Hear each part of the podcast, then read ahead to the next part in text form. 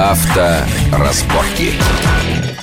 Друзья, я счастлив приветствовать в студии Вести ФМ Александра Евштокина. Даже не знаю, нет, ну то, что он автомобильный эксперт, это понятно.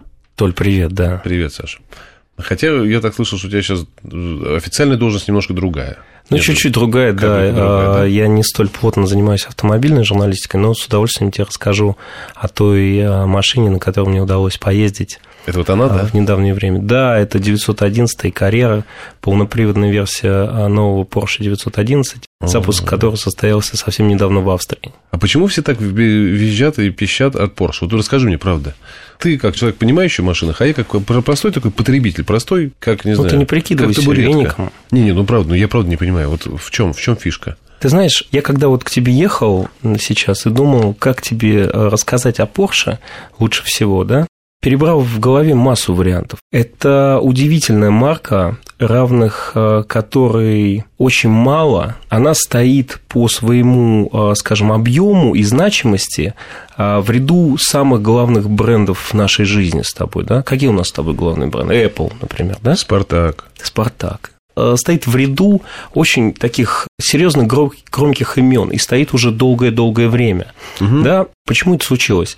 В первую очередь, это невероятное а, качество людей, которые работают на этой марке. То есть я за, а, свою, за время своей работы в автомобильной журналистике очень часто брал у этих людей интервью это невероятно интересный опыт. Брать интервью, например, у человека, который возглавляет Porsche, потому что этот человек может тебе без запинки и без обращения к справочникам и к секретарше рассказать о любой детали досконально, в мельчайших подробностях. То есть эти люди знают свой процесс, несмотря на то, что он громоздок, это практически создание космического корабля, да? Угу. Но представь, что главный конструктор космического корабля знает каждый болт.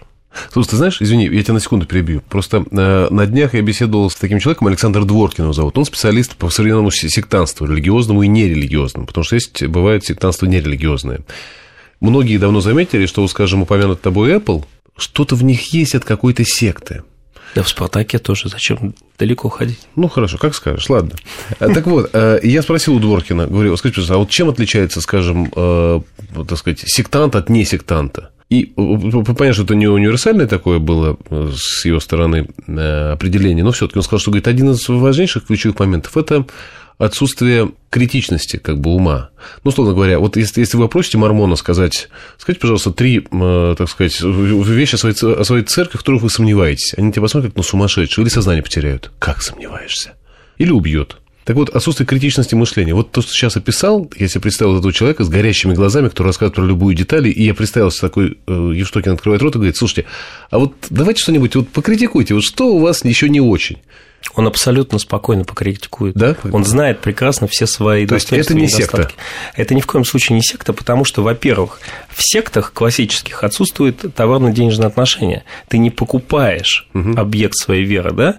ты и в него веришь. То есть обычно это а, то, что похоронено глубоко в недрах истории, да? угу. и ты должен принять это на веру. И благодаря слабости своей психики легко это загружаешь в себя, так. и потом а, пестуешь. Да? Здесь другое. Здесь ты э, настолько веришь и в свой объект, да, и создаешь его, и абсолютно уверен в нем. Это невероятное ощущение, а, когда ты встречаешь человека с Porsche. Это как то же самое, представь, вот случилась какая-то катастрофа в России, да, например, смыло какой-нибудь там населенный пункт, да, и тут же пошли разговоры, да, и э, берут, например, интервью у Медведева или у Путина, а Путин тебе берет и говорит, Господи, что вы такое говорите? Вы знаете, как работает задвижка вот на, на этом водосбросе? И начинает тебе рассказывать в деталях, как эта задвижка работает. Угу. Вот буквально сколько там шестеренок, болтов и гаек. И вы понимаете, что вот он тебе будет говорить, вы знаете, что эта задвижка работает там 30 секунд, за это время проходит столько-то тонн угу. воды. И ты понимаешь, и ты тут же начинаешь доверять этому человеку, потому что ты понимаешь, что он знает это дело, понимаешь? Вот такого человека в России, к сожалению, не встретить да, во многих областях. И из-за этого, в том числе и доверия в нашем обществе, на мой взгляд, не хватает да, к словам, которые произносятся по каким-то серьезным важным вещам. Ты тоже сказал, называется одним коротким емким словом профессионализм. Абсолютно. И каждый человек, работающий на Porsche, это профессионал до мозга костей. Это невероятно. То, что эти люди делают, они... Э, Почему они такие дела... одержимые, расскажи. Ну, Потому что... Почему я про сектантство вспомнил? Они какие-то одержимые, реально. Как вот, как, как Apple-овцы.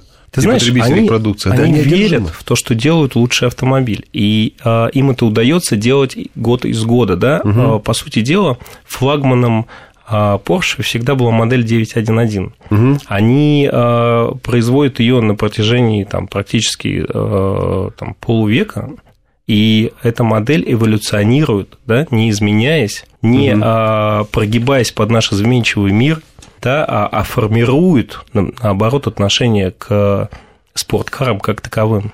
А расскажи, какая она внутри? 911. Мне кажется, ты сейчас включил немножко интонации из другой программы «Секс, Анфиса Чехова», нет? Не знаю, я не смотрел никогда, Саш, тебе виднее какие-то интонации. Ладно, а, ты меня раскусил. Ну, ну, прости, ну просто нет. Она на самом деле, когда смотришь эту машину, друзья, у нас, конечно, я понимаю, радио, но зато вы потом сможете зайти на сайт и посмотреть иллюстрации к, к нашей беседе с, с Александром Евштокиным. Она, конечно, очень сексуальная. А, э, идея нынешнего поколения 911 в том, что у нее наконец-то появился салон. Это теперь 911 с нормальным салоном. До этого это была довольно аскетичная машина ага. с э, среднего качества пластиком, а, с достаточно скучным салоном. Сейчас это прям хай-тек, э, ну, скажем, угу. в понимании немцев, да, довольно такой скуч, скучноватый, но все же э, высококлассный интерьер. Собственно, э, о чем, о чем я хотел с тобой поговорить? Собственно, Porsche вывел новый 911 уже какое-то время назад, да, то есть эта машина уже продается. Сейчас появилась именно полноприводная версия, и для России это очень важный автомобиль.